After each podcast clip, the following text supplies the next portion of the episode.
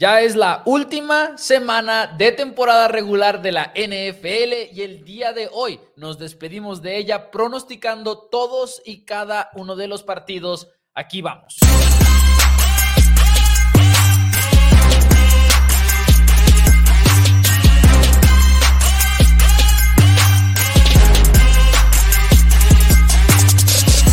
Hola a todos, bienvenidos a Four Downs NFL en español. Mi nombre es Mauricio Rodríguez y como todos los días me acompaña mi hermano y coanfitrión Daniel Rodríguez, listos para pronosticar la semana número 18. Vamos a enfocarnos en los juegos que tienen alguna relevancia el día de hoy y pues estamos más que emocionados para despedirnos de la temporada regular. Dani, ¿cómo estás? Eh, yo no estoy muy emocionado de despedirme de la temporada regular, Maus. De hecho, estoy bastante. O sea, ¿no estás emocionado por los playoffs? no, no, no, sí pero es diferente a despedirte. O sea, yo llegué muy contento, dice, voy a hacer mis pronósticos, semana 18, tratándola como si hubiera muchas semanas más, y llegaste, me hiciste salir de mi negación de que es la última semana de la temporada regular, y dijiste, la última semana de... Sí. Es que si no lo hacía, ibas a empezar a hablar del juego de Baltimore, por ejemplo, como si Lamar Jackson fuera a jugar. No, no. O igual y llegábamos a hablar del juego de Rams y pretendías que Matthew Stafford iba a jugar. Entonces es para que no te.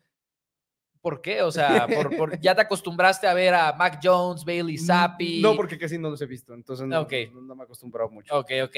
Bienvenidos todos al programa, muchísimas gracias por estar por aquí. Tenemos una pequeña nota editorial diagonal técnica para todos ustedes el día de hoy. Eh, si acaso el programa llega a desaparecer brevemente, es porque estamos teniendo problemas con la luz. Aquí donde vivimos eh, ya se fue la luz el día de hoy como unas cinco veces. Entonces, nada más queremos prevenir y avisarles de que si acaso llega a suceder, volveremos inmediatamente, como unos dos minutos, yo creo, porque está volviendo. De, hecho, la transmisión no se va a frenar en sí.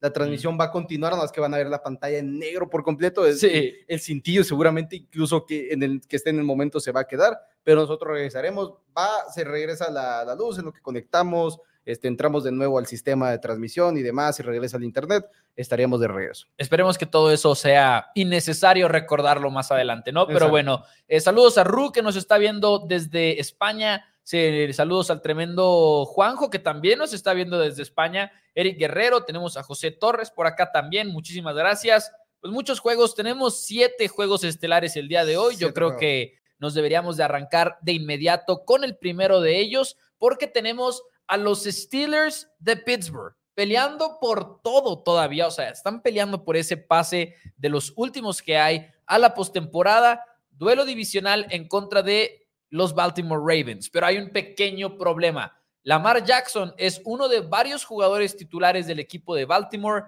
que no va a jugar. ¿Por qué? Ya no tienen nada que ganar, básicamente. En este momento, eh, Baltimore asegurado ya el primer sembrado de la conferencia americana. Lo único por lo cual decidirías jugar es porque son muchas, o sea, son dos semanas de descanso. Si pierdes ritmo, no es una nada más. Una semana es muy bueno, no te cae de lujo la semana de bye. Pero si son dos semanas, el problema es que también tienes que balancear eso. Pero Baltimore ha sido muy práctico con sus decisiones desde hace mucho. Creo que no es una sorpresa que Lamar no vaya a jugar.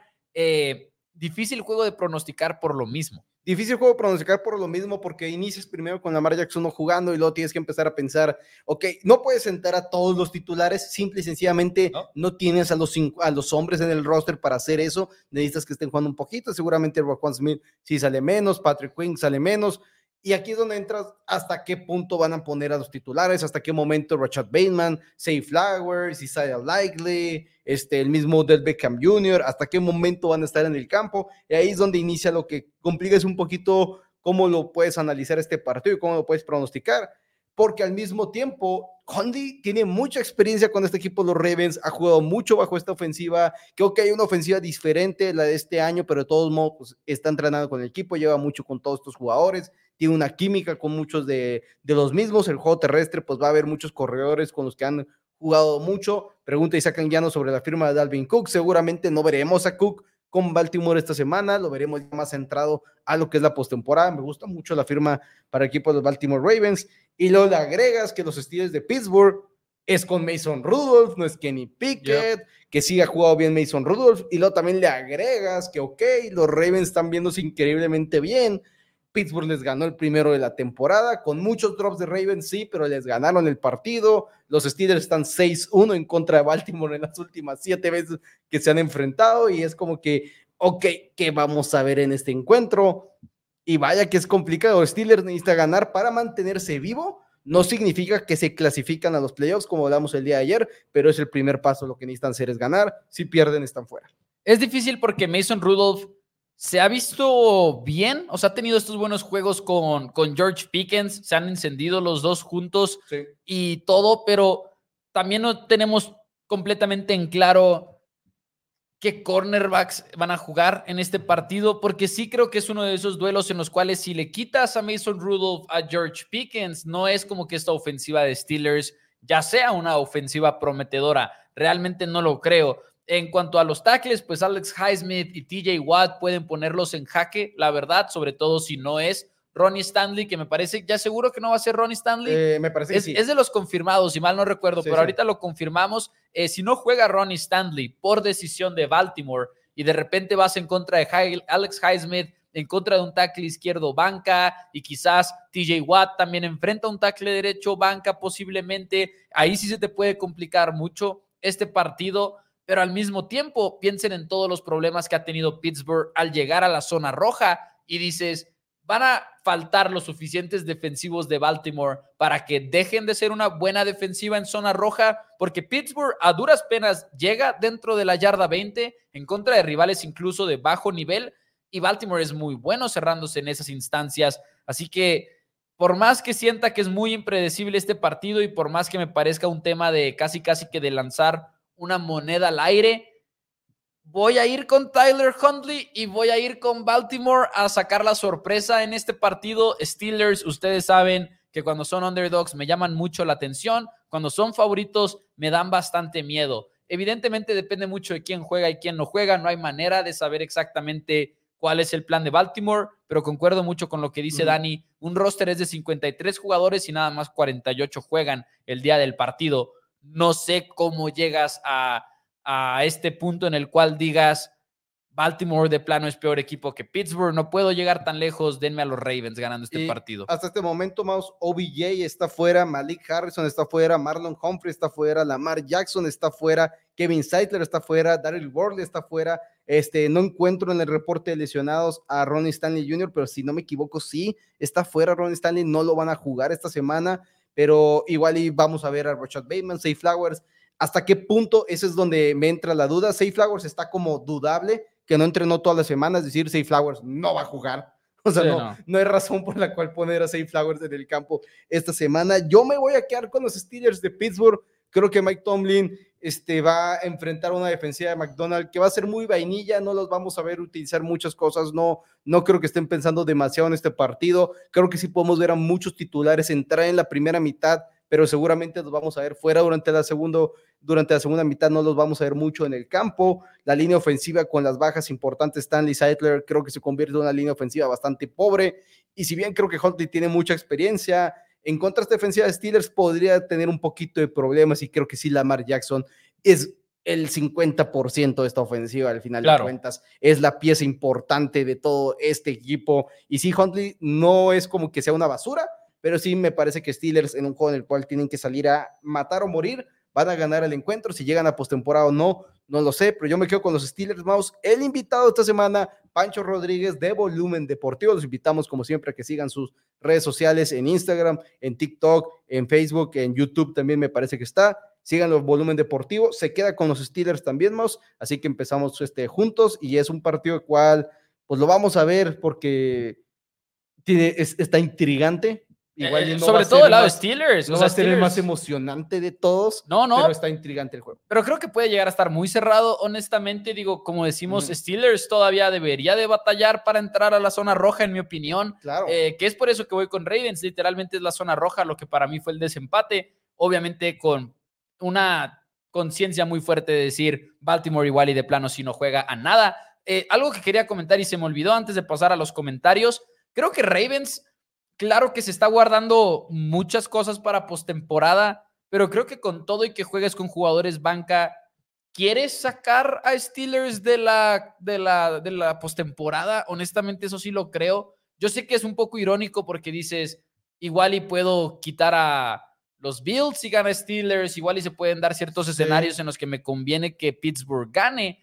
pero creo que todo eso no es la manera de pensar de los coaches ni de los jugadores. Ellos están pensando en los juegos, no, no creo que piensen tanto en voy a perder en contra de Pittsburgh para que si me enfrento en la ronda divisional, no creo que llegue tan lejos esa mentalidad de ellos, más bien tan en, tan en corto, o sea, creo que es mucho más hambrienta la manera de pensar de los entrenadores y creo que Baltimore sí va a tener cierto incentivo de decir queremos ganarle a Pittsburgh y eliminarlos. Sí, y lo, lo, que también me hace inclinarme con Steelers es que siento que tanto Juan Smith como Patrick Quinn no deberían de ver el campo en la segunda mitad. Entonces el juego está cerrado, el juego terrestre empieza a ser una, un factor muy grande para los Steelers cuando les quitas a sus dos linebackers, es donde creo que podría hacer eso. Creo que Baltimore llegas a jugar un partido, no creo que llegues pensando quiero eliminar a los Steelers de Pittsburgh. Creo que llegas pensando vamos a intentar hacer todo lo posible para ganar, pero sin arriesgar absolutamente ninguno de nuestros jugadores. Cualquier mini lesión que tenga un Richard Bateman, ok, eh, en hielo tú ya no sales el día de hoy. Y cualquier titular medio te tocaste, te pisaste tantito mal y te duele el tobillo, no, para afuera tú ya no vuelves al campo al menos que sea absolutamente necesario. Oye, un dato que debería de ser clave también, y de hecho, déjame, lo encuentro rápidamente porque en los comentarios, los comentarios, sí. Este, Ravens va a guardarse a, las grandes, debería planear Ravens, comenta este Luis Sandoval, que el problema que tiene Ravens es que como contra quién planeas, este, Eliu Varela nos dice saludos a todos, yo creo que gana Steelers para ser más interesante todos. Y estoy esperando que hablen de Cowboys. Comenta Celia Molina, ¿qué opinas de sus adquisiciones nuevas? Hablaremos de Cowboys, sinceramente, muy poco el día de hoy. Entra en los juegos del resto de la semana. resto de la semana. resto de la semana. Y Así es. Ru, M pregunta: ¿firmó Cook con Ravens? Se reportó ya el día de hoy que se espera que firme el día de mañana o entre hoy y mañana Dalvin Cook, pero sí, va a ser un Baltimore Raven, al menos que físicamente no esté listo.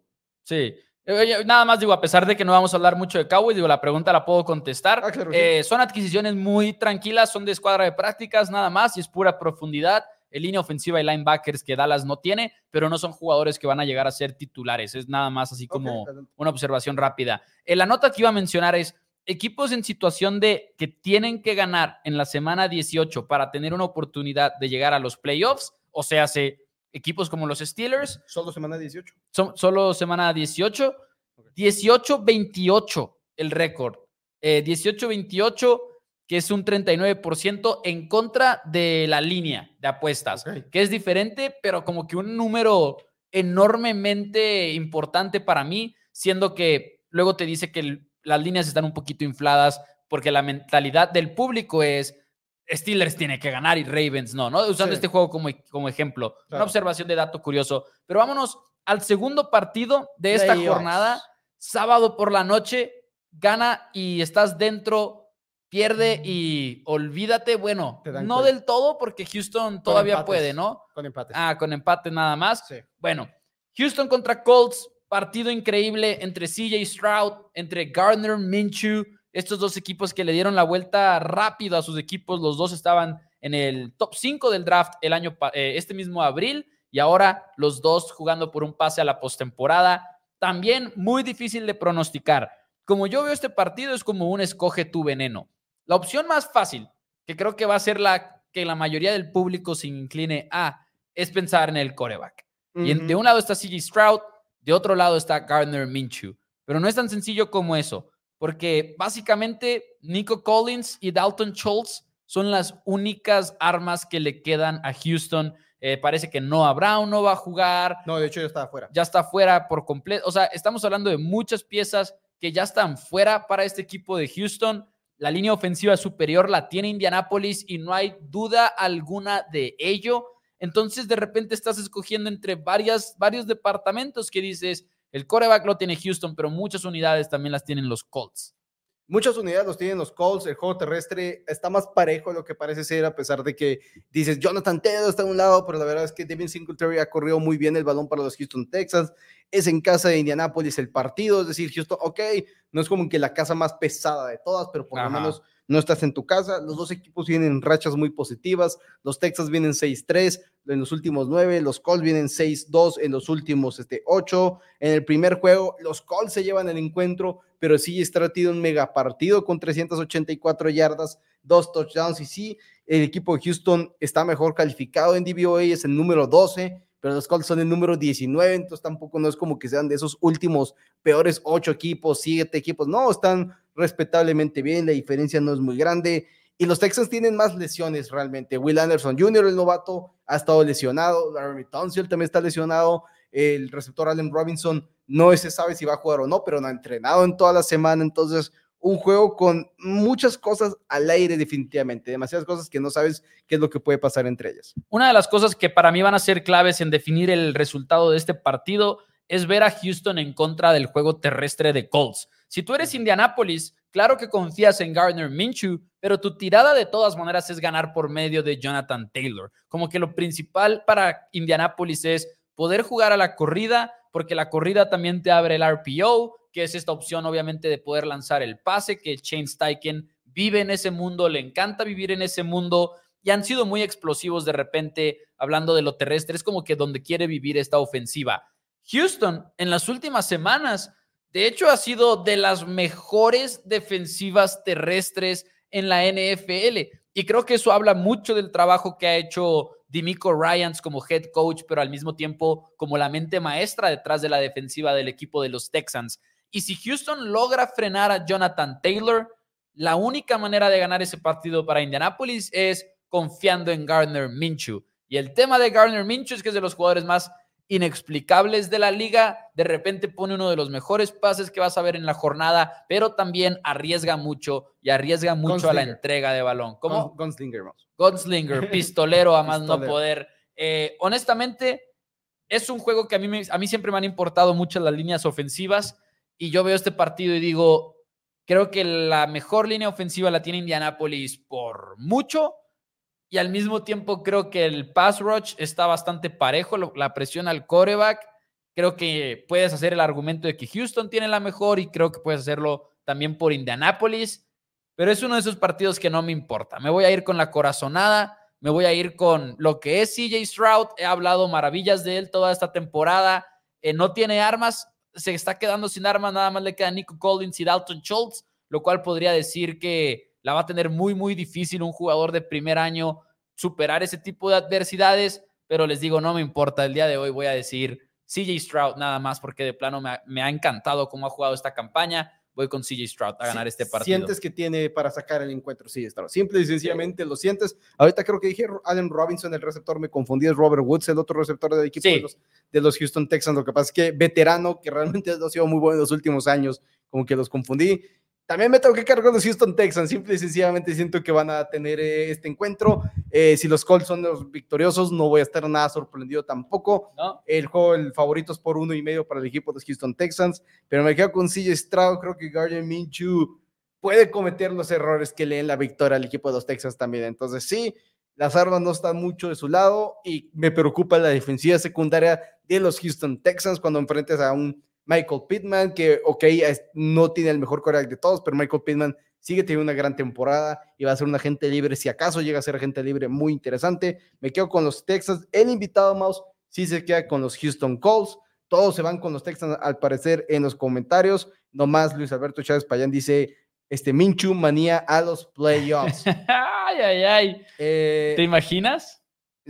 Sería increíble. Sería algo que no hubiéramos esperado creo yo. No hubiéramos esperado. Una vez que se lesionó Anthony Richardson, pensamos que los Colts estaban terminados por completo. Y con este juego es un juego de playoffs. Nos pasamos a otro que parece ser juego de playoffs, pero no significa que la victoria les da un pase a los playoffs, pero necesitas ganar el encuentro. Son los Atlanta Falcons con quizás Taylor Heineke en contra de los Orleans Saints, con quizás Alvin Kamara, no sabemos todavía. Es un juego muy interesante en el punto en el cual los Saints no se han visto del todo bien. Van 3-1 en sus últimos cuatro. La única derrota es en contra de los Rams de Los Ángeles. Thursday Night Football, que ves el resultado final, se ve más bonito lo que realmente fue el encuentro, como he dicho este, muchas veces. Los Falcons 1-3 en los últimos cuatro. Acaban de regresar a Taylor Heineke hace unas semanas. Esta última semana lanzó tres intercepciones y salió lesionado del tobillo. Y luego dicen, no, pero no hay problema, todos queremos ir con Heineke como titular no sé qué esperar de este tipo de equipos. Los Saints, número 15 en DVOA. El equipo de los Falcons es el número 28 y tiene suficientes jugadores como para no ser el número 28. Claro. No deberías de ser el número 28. Y todo depende mucho de qué que va a salir. Y si no es que si que Desmond Reader va a salir para el equipo de los Falcons. Eh, y luego, bueno, ya mencionaste lo de Alvin Camara. Alvin Camara es una pieza simple y sencillamente que pesa muchísimo para un equipo como los Santos de Nueva Orleans, que igual y tiene armas como Chris Olave, que acaba de regresar hace poco de lesión y todo eso, pero Camara es como que esta respuesta fácil ante cualquier situación. Te están presionando, le lanzas a Camara. En cualquier otra situación, aunque esté la bolsa limpia, también le puedes lanzar a Camara, los pases pantalla, todo ese tiempo, ¿no? El, tema de Alvin Camara es clave para mí en este encuentro. Y no ha entrenado los primeros dos días. Y lo que sí es que Derek Carr puede no ser ese coreback del calibre de otros veteranos que vamos a ver esta postemporada, ¿no? Digamos, del lado de la nacional, pues el más veterano, aunque suene muy extraño, es Dak Prescott, ¿no? O sea, es el más veterano de todos en la nacional. Eh, ya, estamos en otra era del fútbol americano, damas y caballeros. Ya se acabó la era de, de Brady, Manning, Aaron Rodgers, quizás nos queden unos dos años. ¿Es, más veterano que Eric eh, me parece que sí. No, no, 2014 Derek Carr, 2016 Dak Prescott. Pero bueno, Dak Prescott de los más veteranos, eh, digo, Derek Carr, perdón, de los más veteranos. Y aunque no esté a ese nivel de ser uno de los mejores de la liga, en un duelo de este estilo creo que sí pesa muchísimo. Y si es Taylor Heineke del otro lado o si es Desmond Reader, yo voy a volver a lo que hemos comentado mucho en las últimas semanas. Santos tiene un grupo de cornerbacks extremadamente real. La secundaria es de las mejores cinco en la NFL, con o sin Marshawn Lattimore a estas alturas, cosa que también hemos mencionado. Tienen un buen cornerback en el slot. Creo que pueden detener a Drake London. Y si detienes a Drake London, Cal Pitts nos ha enseñado que no es esta arma que el equipo va a buscar como una respuesta a, uno. No lo usan exactamente. Entonces tendrá todo el talento del mundo, pero no lo buscan si no tienes a, no otra arma. London. El tema de Villan Robinson, pues la verdad ha sido una tremenda decepción. Y no digo que ni siquiera por Villan mismo, sino cómo lo han utilizado. Al final de cuentas, un corredor que no puede arreglar todos los problemas que tiene Atlanta. Tengo que confiar con el equipo que, de hecho, al inicio de la temporada yo pensaba que iban a haber ganado mucho más partidos. Creo que son el mejor equipo en esta instancia. Creo que tienen al mejor coreback, claramente. Y sí, no que sea el gran staff de coaches, pero tienen al mejor staff de coaches, en mi opinión, en este partido. Denme a los Santos en contra de un equipo de Atlanta que se va a ver mal en la zona roja, en mi opinión. ¿eh? La zona roja es clave en este partido. Eh, el staff de coaches, no tengo idea con cuál de los dos irme yo me iría con el de Allen. tengo más confianza que Allen se quede en la NFL para la próxima temporada a Arthur Smith. Creo que Arthur Smith sí debería salir, especialmente sí entiendo que le dieron mucha oportunidad de rehacer el roster y demás, y que por eso lo firmaron un contrato de seis años, pero muy inexplicable el no utilizar a, a Villan Robinson de la manera correcta, no utilizar a Carl Pitts de la manera correcta no entiendo eso. Y lo que sí es que no puedo confiar en ninguno de los dos corebacks en este momento. No, literalmente no sé cuál preferiría si fuera fanático de los Falcons en jugar para esta semana, pero creo que los Saints jugando en el domo, jugando en su propia casa, esa casa sí es de las que pesa. Y no sé si Arthur Smith tiene el cocheo para llevar jugadas muy específicas porque no los hemos visto hacerlo. Me quedo con los Saints para ganar el partido. El invitado también se queda con los Saints, pero go Falcons. Go Falcons. O sea, no, me quedo con los Saints. ya entendí, ya entendí. Dije, wow, me acabas de cambiar el pick. No, me quedo con los Saints, pero Go Falcons. Ojalá gane el equipo de Atlanta. El ganador de este partido Atlanta solamente puede pasar como, digo, como campeón divisional. Necesitan que Tampa Bay pierda el partido en contra de Carolina. Ahorita haremos pronóstico ese. Mientras que los Saints sí tienen una ligera posibilidad para llegar como comodín. Necesitan ganar y que Green Bay y Seattle pierdan sus encuentros. Ahí lo tienen. Vámonos. Bueno, vamos a leer algunos comentarios antes de rápidamente. Dice por acá Rugan a Falcons. Dice por acá Juan Gilberto que Pitsy Robinson y Drake London en otro equipo serían estrellas. Hoy hubo un reporte de que Eric Bienemy estaría muy entre los principales candidatos de Falcons y me gustaría verlo manejar estas armas a Eric sí, Yo siempre dije, y yo no entiendo cómo los Falcons no intentaron soltar billetazos a, morir por un contrato de Lamar Jackson. no, claro, bueno, pero ese es otro tema de un coach, no, no, un coreback. Pero uh, con otro coreback, otro coach, este, podrían ser un mejor equipo. Pero, o sea, concuerdo con el comentario de las estrellas que tienen potenciales en esos tres jugadores. Dani, es muy sencillo la respuesta a lo de Lamar Jackson. Collusion. Claro. Yo, eso sí lo creo con todo mi ser. Eso fue para los que no sepan, bueno, collusion como conspiración de los dueños. O sea, Para mí eso sí está, hay, muchas conspiraciones en las que no creo de la NFL.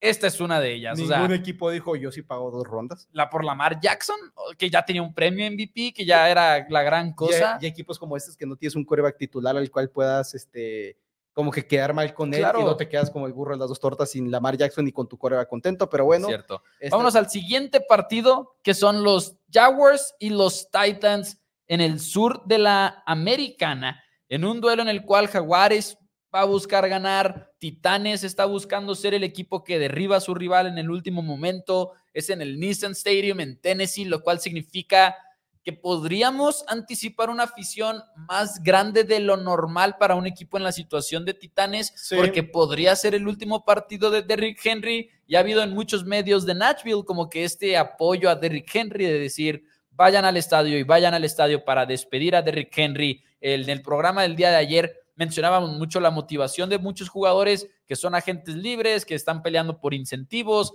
Mike Brable tiene mi respeto en el sentido en el cual va a tener a su equipo listo para jugar, no van a rendirse una semana antes de que se acabe la temporada, pero al mismo tiempo se espera que Trevor Lawrence esté de vuelta en el terreno de juego. Se espera que esté de vuelta Trevor Lawrence. Todos estamos esperando una, este anuncio sobre Christian Kirk, quien se le abrió la ventana de 21 días para entrenar de reserva de lesionados. Ha entrenado de manera limitada los primeros dos días de la semana. Ahora Will Levis ya está entrenando. Will Levis también empezó a entrenar, así que no es un hecho garantizado que se renta el coreback titular del equipo. Yo creo que debería serlo. Creo que no vale la pena arriesgar a Will Levis y creo que aparte da su despedida a Ryan Tannehill en tenis y también creo que también hasta cierto punto bien merecida. Un equipo de los Titans y los Jaguars que han ganado un partido de sus últimos cinco. Los Jaguars simple y sencillamente no han encontrado una estabilidad en la ofensiva. Han sido un equipo muy decepcionante este año, pero por el otro lado, Tennessee no tiene línea ofensiva. No, no sé qué verle a los Titans y pensar que van a tener un éxito en este encuentro. Los Jaguars llegan espalda contra la pared, necesitan sacar este partido para garantizar su pase a la postemporada. Sí, existe un, este escenario en el cual califican como comodines, la tienen muy complicada para que eso suceda, entonces yo no apostaría a que pase esto y el equipo de los Jaguars pase como comodín.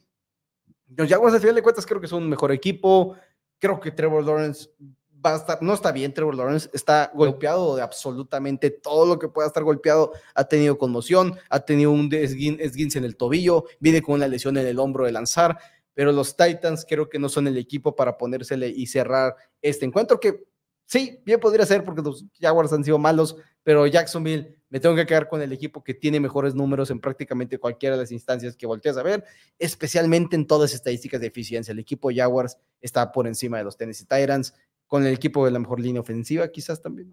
Por supuesto. Con, con, Jaguars. Tennessee es el número 27 en eficiencia en DVOA y Jaguares sigue siendo equipo top 10. O sea, estás hablando de otro, de otro nivel en ese sentido. Lo que sí es que tampoco siento que sea un equipo que sea similar a los que van a ser los peores en los standings al final de la campaña. Tennessee. Tennessee. O sea, creo que es un equipo que ha sido malo pero también tienen varias piezas clave que los han mantenido en ciertos juegos y que han mantenido más cerrados de lo que muchos pensarían que lo hubieran mantenido. Ejemplo, Seattle, ¿no? Es de los que se me ocurre de los más recientes. Tannehill debería de tener tiempo para lanzar en este partido porque la presión al coreback de Jacksonville, la verdad es que ha sido muy decepcionante.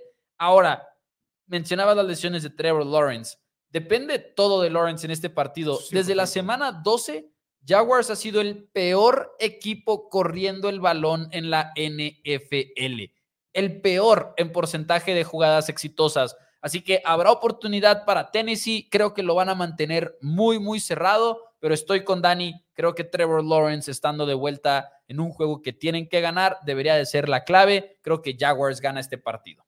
Y si acaso lo pierden y quedan fuera el equipo de Jacksonville Jaguars, la siguiente temporada va a ser una peligrosa para Doug Peterson y compañía, porque podríamos ver una salida al staff de, de coacheo, pero gran partido. El invitado Mouse también se queda con los Jacksonville Jaguars para ganar este partido y con esto ganar la división sur de la conferencia americana y pasar como el cuarto sembrado en la AFC. Mouse. ¿Pasamos a otro juego o quieres comentarios? Eh, hay muchos comentarios, vamos a leer algunos de ellos. Dice por acá Eric Guerrero que es el último juego de Tannehill y de Henry y los Jacks no se jugarán, no se jugarán nada iría Titans, dice por acá José, que Titan sepulta a Jaguars, dice José. Así que una, una predicción ahí que como dijo Dani, no nos, no, no, no, no nos sorprende. Y, los, y los jugadores van con eso, van a intentar ser el papel de spoiler.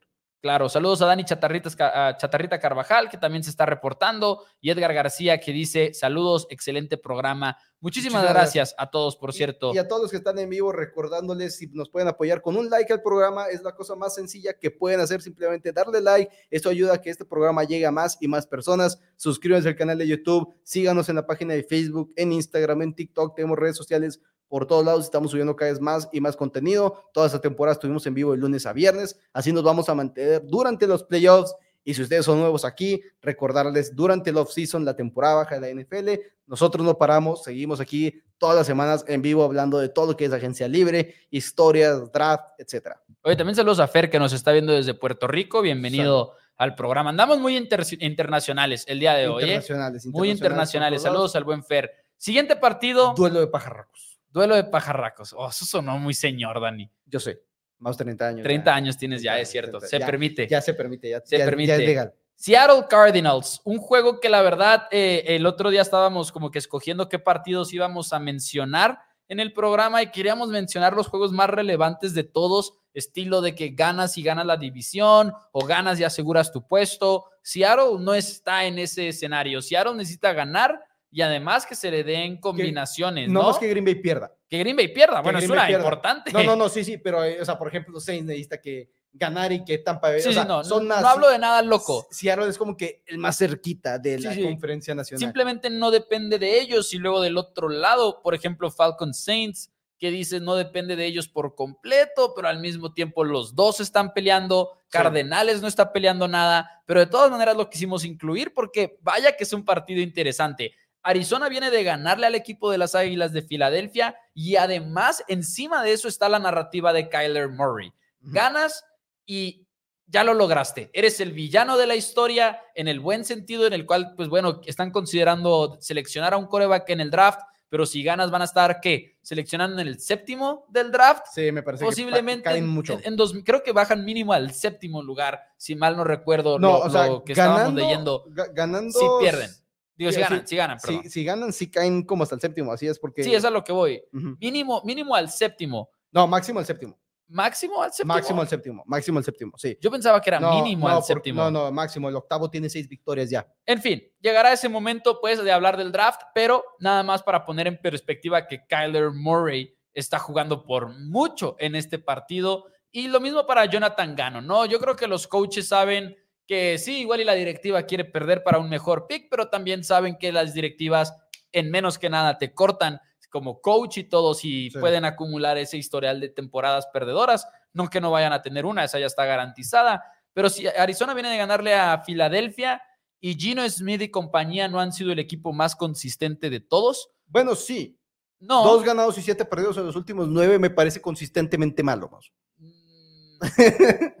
Pues sí, a mí se me hace Pero al mismo tiempo tienes a DK Metcalf y tienes a Jackson Smith en Jigba y tienes a Tyler Lockett y tienes este equipo que se puso al tú por tú contra los Cowboys en Thursday Night Football y casi le gana a los Cowboys. Es el equipo que tumbó a mm. Filadelfia. Y yo sé que tanto Filadelfia como Dallas no son los Ravens, no son los 49ers. Yo sé que no son equipos perfectos, pero son de los mejores equipos en la conferencia nacional y Seattle ya les ganó y de todas maneras no eres favorito significativo por encima de Arizona. Son dos puntos y medio la línea en el mundo de las apuestas, con todo y que sea de visitante, te dice que este partido está lejos de ser una garantía. 100%. Mi pregunta de este partido, y a ver qué opinas tú, es, ok, vimos a Arizona responderle muy bien a Filadelfia, pero de plano es lo malo que se ha vuelto Filadelfia en defensiva en específico o Arizona es un equipo que de plano debe de ser mm, favorito incluso en este partido, por así decirlo. Creo que hasta cierto punto, Kyler Murray, la gente se rindió muy rápido de él. No entiendo por qué, sinceramente. Una temporada tiene una, una gran campaña, está en la conversación del MVP. La siguiente temporada es bajona, viene una lesión el equipo no era el mejor de todos, la línea ofensiva no era muy buena, este año está un poquito mejor, la adquisición de Paris Johnson en el draft les ayudó demasiado y ha hecho que la línea ofensiva sea un poquito mejor esta temporada. Entonces creo que Kyler Murray en el mejor juego te puede hacer que este roster funcione. Y creo que eso, eso ayuda bastante al equipo de, los Arizona Cardinals para ganar partidos. Si James Conner se enciende, este, obviamente Marquise Brown ya fue colocado en la reserva de lesionados, no está ahí. Trey McBride, el ala cerrada, ha sido una gran adquisición. Realmente fue la razón por la cual Cardinals dijo: No hay problema, podemos dejar ir a Sackers en la agencia libre. Increíble que todavía no firme con ningún equipo Sackers, por cierto. Entonces, sí creo que tiene ese potencial Arizona. Al mismo tiempo, siento que el equipo de los Seattle Seahawks si es Pete Carroll en contra de Jonathan Gannon, voy a confiar más en Pete Carroll coachando este juego. Gino Smith es un volado cada vez que se presenta en el campo, pero sí creo que el equipo Arizona Cardinals también, por, o sea, si van a salir a intentar ganar el encuentro, 100%, es un equipo que quiere ganar su partido, pero creo que Seahawks es un mejor equipo todavía en este momento y, voy a confiar en que Gino Smith va a tener un buen partido, voy a confiar en que Gino Smith va a poder atacar con Dickett Metcalf, voy a creer que Kenneth Walker va a poder hacer un buen juego y que simplemente no hay tantas armas ofensivas para el equipo de Arizona. Kyler Murray va a tener un mal encuentro, no tiene los mejores números en contra de Seattle. De hecho, Seahawks ha ganado los últimos cuatro partidos, no todos iniciados por Kyler Murray, pero creo que Seahawks pues, puede tener el numerito hasta cierto punto a muchos de los veteranos que tiene este equipo de Arizona. Me quedo con los Seahawks para pegarle al equipo de Arizona. No sé todavía si con esto, sin hacer spoilers, suficiente para que ellos clasifiquen a pelea. Estoy de acuerdo. Yo también voy a ir con Seattle a ganar este partido. Eh, Arizona me gusta mucho. Creo que llega un poquito inflado por su victoria encima de las Águilas de Filadelfia. Creo que ahí es donde dejan también toda la carne en el asador y no que vayan a salir desmotivados la siguiente semana, pero definitivamente creo que puede ser una de esas situaciones en las cuales los estamos percibiendo de una manera y en realidad no son ese equipo tal cual. Tienen una de las peores tres defensivas, sobre todo en contra del pase. Creo que hay muchas armas en Seattle para hacer eso como que una debilidad muy evidente. Con todo y que Seattle tiene una pésima línea ofensiva, por cierto, no sé si Arizona tenga los cazacabezas para realmente explotar esa debilidad, como que para irme en contra de Seattle necesitaría que tuvieran a uno de los mejores en la liga, por así decirlo, presionando al coreback y que dijeras, él solito puede romper el partido. No creo, que, no creo que sea el caso, entonces me voy con Seattle a ganar este partido. Y bueno, un juego más de la conferencia nacional. Sí es Arizona de local, por cierto, para Jefferson, que nos está viendo desde Brasil. Estamos muy, muy... coleccionando países el día de hoy. ¿eh? Ya tenemos España. Bingo. España, Puerto Rico, Brasil, eh, obviamente México, que es nuestra base, por así decirlo. Probablemente, Estados Unidos probablemente también, porque nos hablan mucho de Estados Unidos siempre cuando tenemos la línea telefónica sí, Hay varios seguidores constantes que tenemos que nos ven desde Estados Unidos. vamos a contarlo, ya son cinco. Vamos bien, vamos bien. Eh, vamos a contar. El invitado Ahorita se van, a, se van, a, empezar a inventar países, es lo malo. Ah, sí, desde Abu Dhabi los estoy viendo, saludos, pero bueno. Este, Eric Guerrero, triste porque dice que es el último juego de Buda Baker y de James Conner en Arizona, así que veamos cómo les va una despedida por ahí. Este, ahí está Octavio Gómez, ya confirmándonos, confirmándonos la aparición de un seguidor de los Estados Unidos. Ah, ¿A poco sí es cierto? ¿A poco sí es cierto? Ya nos está diciendo que acá Honduras, Santos Castro y dice también Sebastián Costa Rica también, ¿no? vamos en siete. Oye, igual y siempre y nosotros no nos damos cuenta porque de hecho, pues no, sale a tema, ¿no? sí, no, no sale pero saludos a todos, muchísimas gracias por su apoyo. Con este juego más nos quedan solamente dos juegos de la semana antes de pasar al resto y son, en mi punto de vista, los dos mejores de esta semana.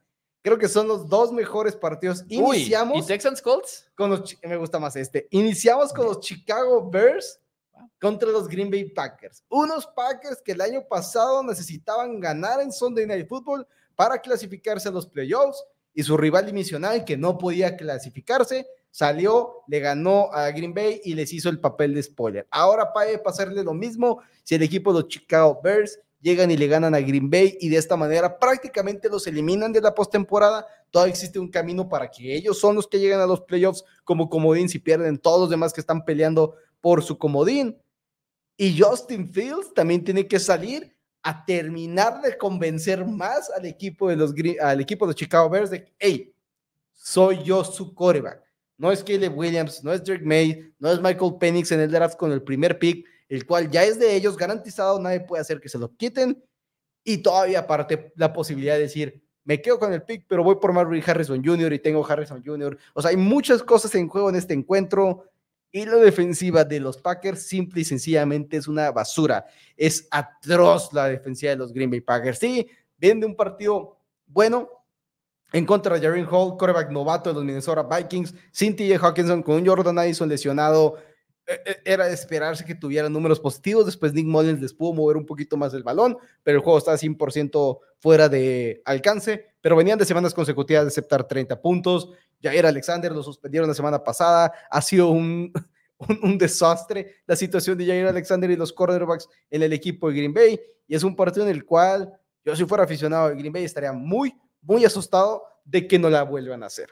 Claro, y quizás la historia te diría que estés un poquito más tranquilo en el sentido en el cual Justin Fields lleva cinco intentos en los cuales no ha vencido a Green Bay todavía, va 0-5 en contra de ellos con siete intercepciones y dos de esas intercepciones han sido incluso regresadas hasta la zona de anotación, que tú dirías, igual y esas estadísticas de repente las exageramos mucho porque los equipos van cambiando y van cambiando, pero al mismo tiempo no sé qué tanto ha cambiado Green Bay en los últimos años. Digo, obviamente Aaron Rodgers se fue, pero al mismo tiempo la defensiva y también han tenido el año pasado no fue muy bueno, que digamos, para Green Bay de todas maneras.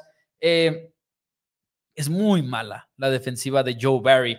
Y la semana pasada, una de las cosas que mencionábamos era que en realidad era este equipo que iba en contra de un coreback, Jaren Hall, que no debería de estar jugando. Eh, lo banquearon por Nick Mullins. La defensiva de Vikingos también es muy mala. No sé exactamente dónde poner a Chicago con su defensiva porque han tenido sus buenos momentos y sus malos momentos. Creo que Justin Fields le mueve mucho el balón a los Packers en esta ocasión y creo que Justin Fields no va a estar en 2024 en los Bears, eso sí lo creo firmemente. Creo que se va con un bang de su temporada, de su carrera en Chicago y creo que se va con un bombazo de actuación y creo que le pega a los Packers de Green Bay en la semana 18. Uh. Osos ha jugado muy bien en las últimas semanas me refiero a realmente 27 bien. 27 puntos por juego en las últimas cuatro semanas. 27 puntos por juego. Y sin ver el calendario, así digo, para confirmar, sin ver el calendario, te aseguro que esos cuatro equipos a los que le han ganado tienen peores defensivas que Green Bay.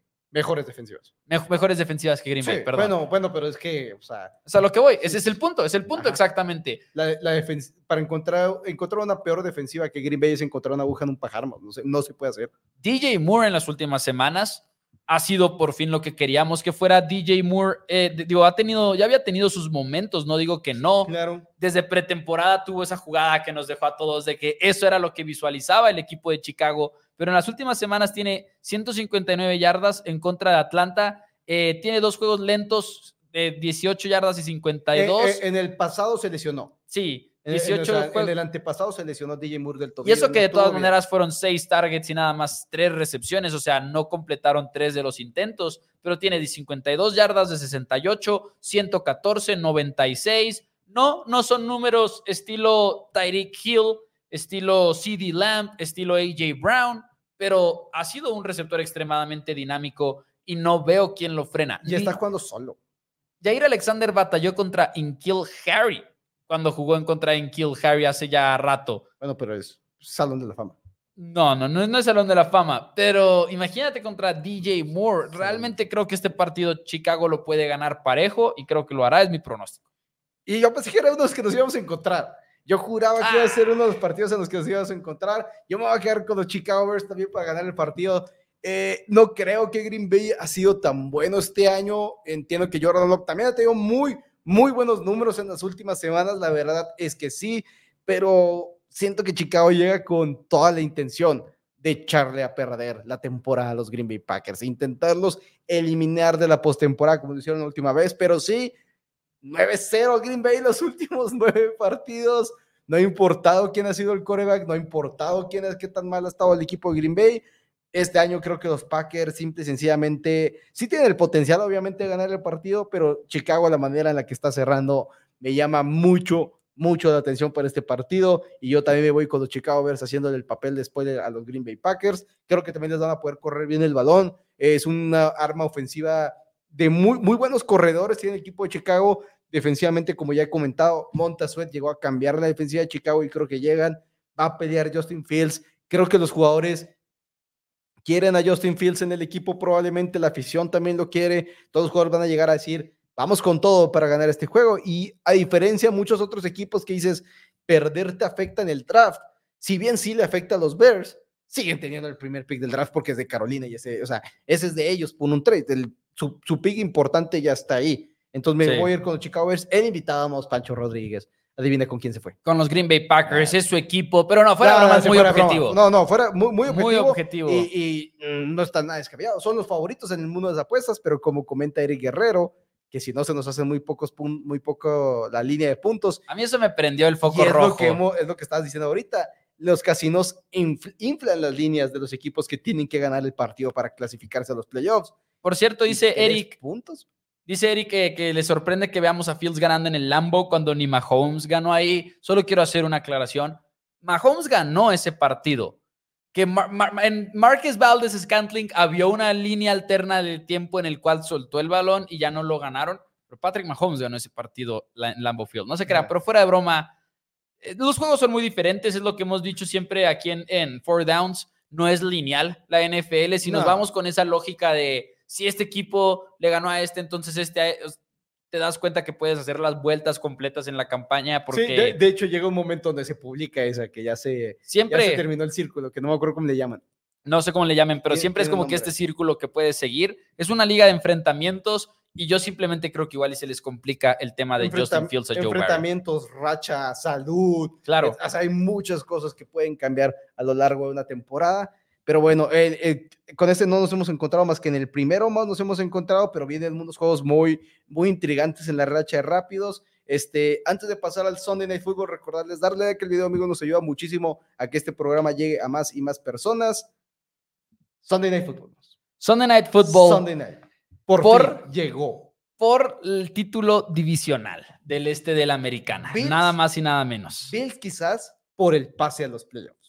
Sí, porque necesitarían una combinación rara para volver a pasar. Y si pierden y vuelven a pasar, estarías hablando de Delfines contra Bills en la siguiente ronda de playoffs. O sea, bueno, en la primera ronda de playoffs. Así que juegos consecutivos, por así decirlo, podríamos tener en esta ocasión. Pero eso no significa que haya algo que guardarse. Creo que estos dos equipos llegan con todo a tirarse, a matar en todos los sentidos. 100%. Miami llega en una situación muy desafortunada el día de hoy, jueves, segundo día de entrenamiento, no participa ni Sabian Howard, cornerback número 2 del equipo, no participa Jalen Waddle, receptor número 2 del equipo y de suma importancia, como ya lo comentamos ayer un poquito.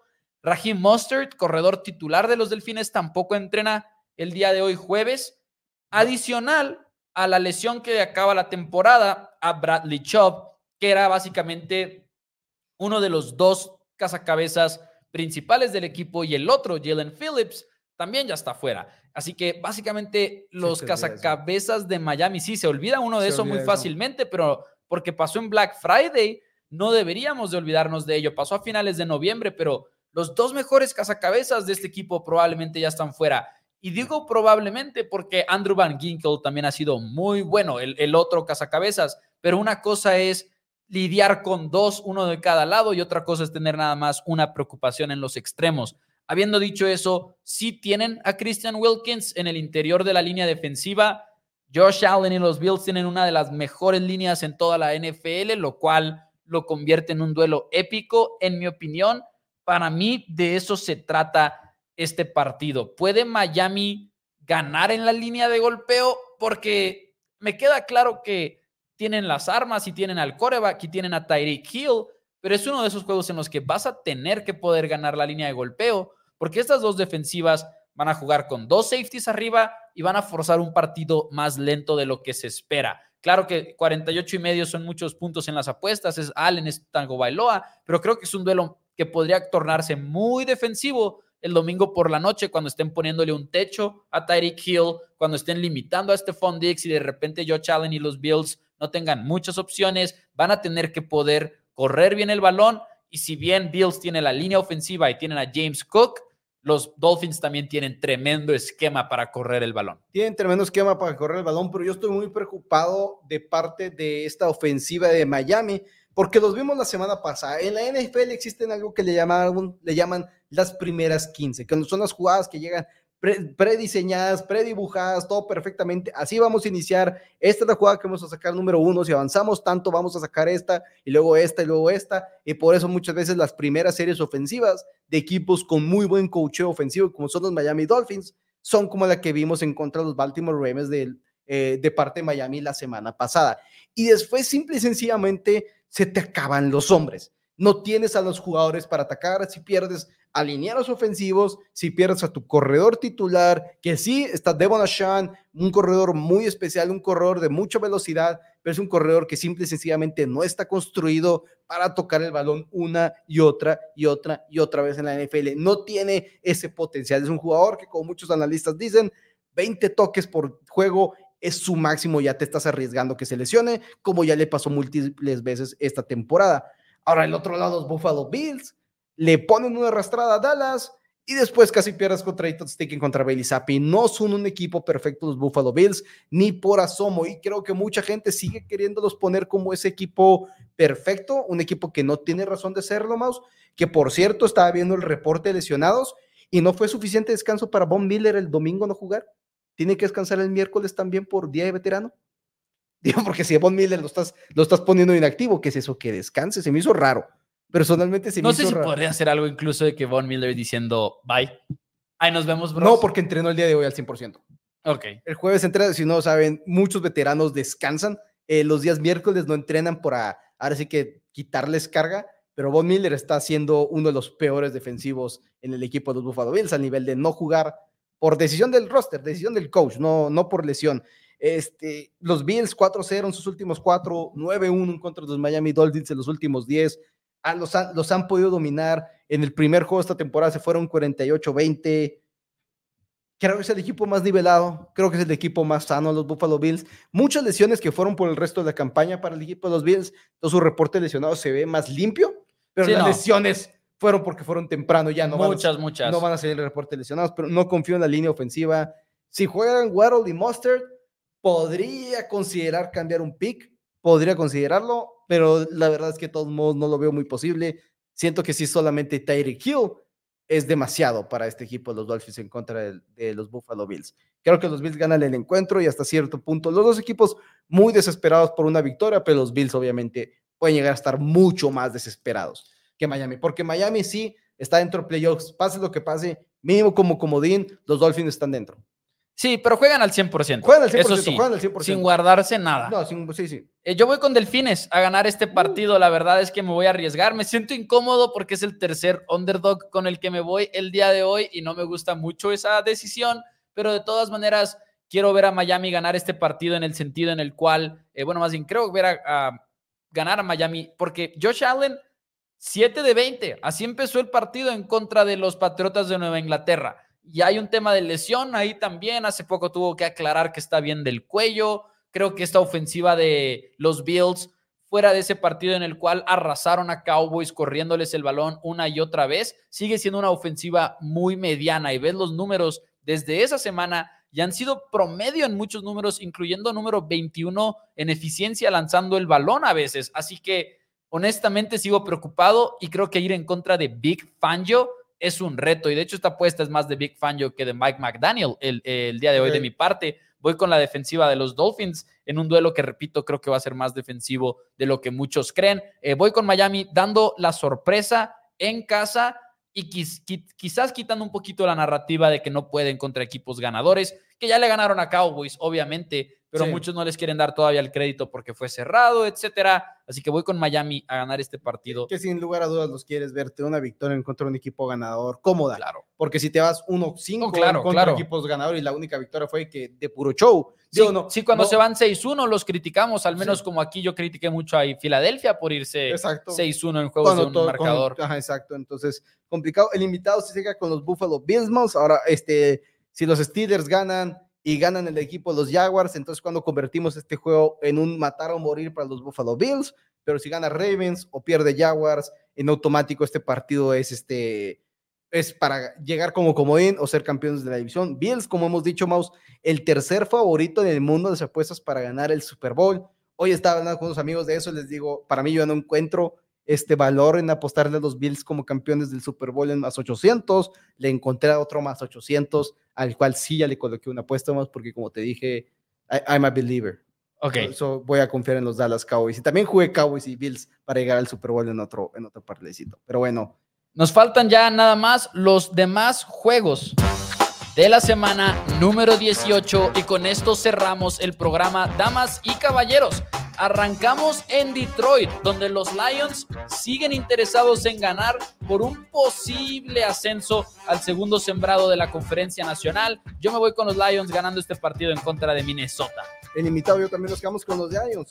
Los Jets visitan a los New England Patriots y con todo el poder, el, con todo el pesar en mi alma, me tengo que quedar con los New England Patriots para ganar este partido. Simple y sencillamente siempre le ganan los Jets. Creo que llegan en un momento ligeramente superior quizás para Nueva York. Nueva York que ya tiró la toalla dejando ir también a Dalvin Cook y demás. Creo que los Patriots van a ganar el partido lamentablemente. El invitado también. Yo también voy con los Patriots y luego nos vamos a Carolina, donde los Bucaneros tienen que ganar este partido para asegurar el título divisional. Creo que la sufren y la sufren mucho, pero lo logran. Tampa Bay es el mejor equipo que las Panteras, que no pudieron en contra ni siquiera de Jaguares sin Trevor Lawrence. Denme a los Bucks. En invitado también nos quedamos con Tampa Bay. Después nos pasamos al Banca Bowl, porque los Cleveland Browns van a enfrentar a los Cincinnati Bengals y lo harán con su quinto coreback distinto en la temporada. Será Jeff Driscoll un coreback que hace un año intentó convertirse en ala cerrada. Eso es lo que vamos a ver de parte de Cleveland. Por algo Cincinnati en el mundo de las apuestas favorito por 7 puntos. Me quedo con los Bengals para sacar el partido porque Cleveland siento que no va a meter a nadie. Yo también me voy con Cincinnati y luego también, tenemos a las Philadelphia Eagles enfrentándose a los Giants de Nueva York. Eagles viene muy, muy mal podrían perder este partido absolutamente. Sufrieron en contra de Giants cuando jugaron en Filadelfia pero no sé si Gigantes tenga para frenar la carrera de Águilas. Y aunque sea una ofensiva muy, muy podrida en este momento, voy con Águilas a ganar el partido. El invitado también nos quedamos con Filadelfia. Después los Rams en contra San Francisco. Otro banca bowl porque Matthew Stafford no va, Cooper Cup no va, eh, Brock Purdy no va, Sam, Dio, Christian McCaffrey no va. Confío más en Sam Darnold y en, que en Carson Wentz y en un equipo con más profundidad de San Francisco que los Rams, por eso me quedo con San Francisco para ganar el partido. El invitado también. Sam Darnold es Brock Purdy, voy con San Francisco a ganar el encuentro. El Raiders recibe al equipo de los Broncos de Denver y es extremadamente difícil pronosticar este juego porque la motivación no está ahí para nadie. Es Aidan O'Connell en contra de Jared Stidham. Denme a O'Connell, denme al novato, denme a Las Vegas, ganan en casa. El invitado también nos quedamos con los Raiders. Chiefs en contra de los LA Chargers. La ofensiva de Kansas City ha sido mala y ha sido mala aún con Patrick Mahomes intentando hacerlo todo. Si le quitas a Patrick Mahomes, no puedo confiar en lo más mínimo en esa ofensiva y los Chargers tampoco es que sean el mejor equipo de todos, pero por lo menos siento que quieren despedirse con una nota positiva. Yo me quedo con los Chargers, el invitado se va con los Chiefs. Yo también me voy con Los Ángeles y luego Cowboys en contra de Commanders, en un partido en el cual no hay pretexto, en un partido en el cual vas en contra de una de las peores secundarias de la NFL. Creo que Dallas cumple con lo que necesita hacer para ganar la división y para asegurar el segundo sembrado. Denme a los Cowboys en grande en Washington. Y el invitado yo también nos quedamos con los Dallas Cowboys, vamos. Pues eso es la semana 18 de pronósticos. Última de la temporada regular, Dani. La próxima vez que nos veamos, bueno, no te creas, porque mañana tenemos programa en viernes, como siempre, hablaremos de apuestas y demás. Eh, pero la siguiente vez que pronostiquemos juegos, van a ser muchos menos. Muchos, muchos menos. Van a ser solo seis. Y después de ese, se viene el mejor fin de semana de la NFL, la ronda divisional. Así que estamos contentos. Monday Night Football en esa también, ¿verdad? Eh, Monday Night Football. En la ronda divisional. Porque la de comodines ya hay. Creo que sí hay, creo que sí creo que en la ronda divisional también agregado el Monday Night Football. No me Pero no estoy seguro, no estoy seguro, la verdad. No me gusta ni en la ronda de comodines. Damas y caballeros, ya nos vamos el día de hoy. Dani, ¿algo que quieras agregar? Este, no, más muchas gracias a todos por apoyarnos y estar aquí con nosotros, recordándoles nuestras redes sociales, Four Downs en Facebook, YouTube, eh, TikTok y en Instagram nos encuentra como Four Downs MX. Damas y caballeros, denle like al video y nos vemos el día de mañana, cuatro y media de la tarde, más temprano porque es viernes. Muchísimas gracias y adiós. Uh,